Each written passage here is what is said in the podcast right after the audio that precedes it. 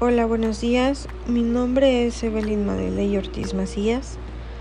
Actualmente estudiando la licenciatura en Derecho y para esta materia he decidido comentarles sobre el siguiente tema. Similitudes y diferencias que guardan la figura de la herencia desde una perspectiva de los derechos de las mujeres. Durante el desarrollo del curso fue claro el planteamiento que para poder entender en la actualidad algunas de las figuras sociales y jurídicas de nuestra sociedad, habría que recurrir a sus orígenes, los cuales los vemos en el derecho romano.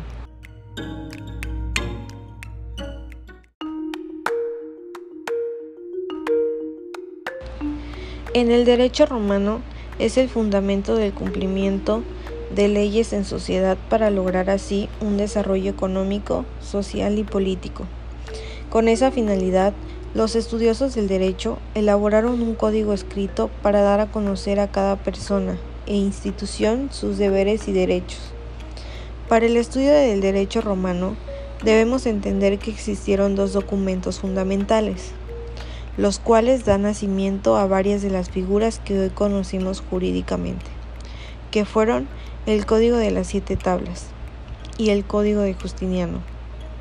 En el Código de las Siete Tablas vino a resolver una problemática que afrontaba la población romana, con el objetivo de otorgarle a los ciudadanos igualdad, justicia, propiedad y un papel en la sociedad, a cambio de la resolución de los conflictos en ese momento.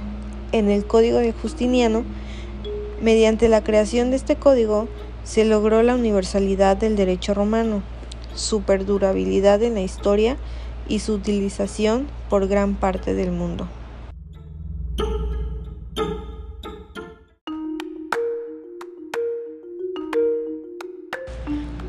Tanto las siete tablas como el Código de Justiniano son las bases del derecho romano. Por ende, sin esos antecedentes no podríamos entender el derecho actual. Podríamos decir que el derecho actual es un derecho romano actualizado, adaptado a la realidad de la sociedad actual. Uno de los temas que observamos dentro del derecho romano es la inclusión o el reconocimiento de ciertos derechos civiles a la mujer que ninguna otra civilización pensaban siquiera en promoverlos. Si bien es cierto que la mujer no tenía una influencia política, a la mujer se le protegía, no se le podía castigar sin justa razón, y el hombre no podía lastimarla. Le otorgaron facultades, derechos y obligaciones en la familia.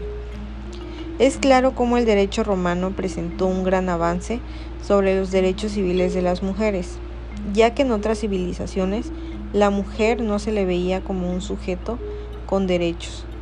Entre las instituciones jurídicas más importantes adquiridas por la mujer y familia romana existieron el matrimonio, divorcio, herencia, testamento.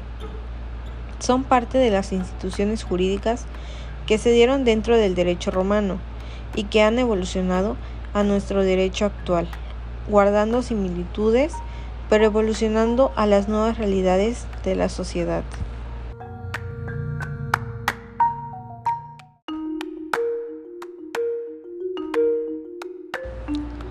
En la figura del matrimonio en Roma se basaba en una situación de hecho dada por la convivencia y en un vínculo afectivo.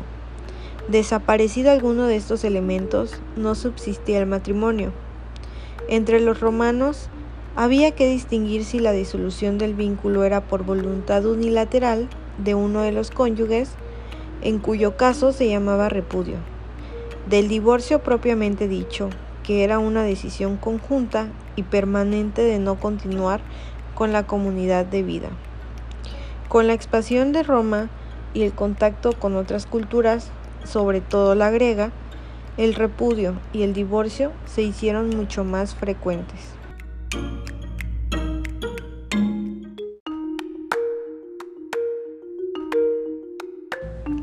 Por influencia del cristianismo, si bien no pudo eliminarse el repudio, se le impusieron causales.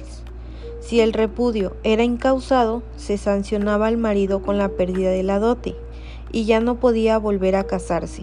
Si igual se casaba, la esposa repudiada tenía la posibilidad de apoderarse de la dote que hubiera entregado la nueva esposa. Si era la mujer la que repudiada incausadamente perdía sus bienes que pasaban al ex marido y además era deportada.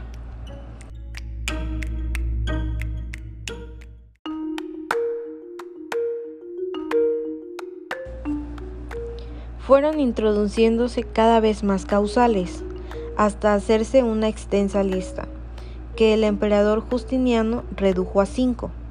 Por parte del marido, la esposa podía alegar haber intentado matarla, haber cometido adulterio, haberle causado falsamente de adultero o haberla instigado a cometerlo y la conspiración contra la mujer como causas de divorcio podía esgrimar el marido, haber intentado matarlo, que hubiera cometido adulterio, conspiración, que hubiera pasado la noche fuera del hogar del marido o de su familia, reunirse con personas de sexo masculino que fueran extraños y por último, asistir sin permiso del marido al circo o al teatro.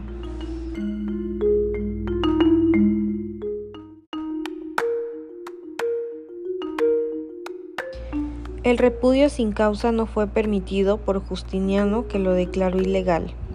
El mismo emperador, sin embargo, permitió el divorcio sin culpa del otro cónyuge, en algunos casos, que según la constitución del 542 fueron que el marido fuera impotente, que estuviera alguno de ellos cautivo o que alguno ingresara en la vida monacal.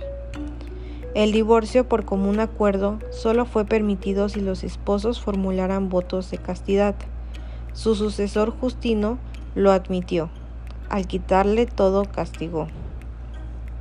Si bien en la actualidad no hay tanta similitud con las causales, al menos los principios quedan presentes ya que hay divorcios voluntarios, divorcio causal o necesario que dentro de sus causales está el adulterio o la incitación o la violencia de un cónyuge a otro para cometer un delito, tal, tal cual como los vemos en el derecho romano.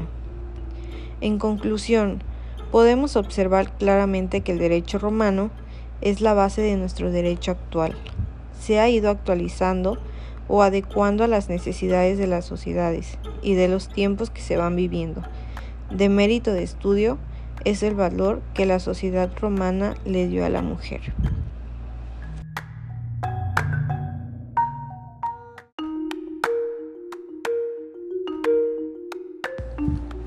Muchas gracias por escucharme y bendiciones.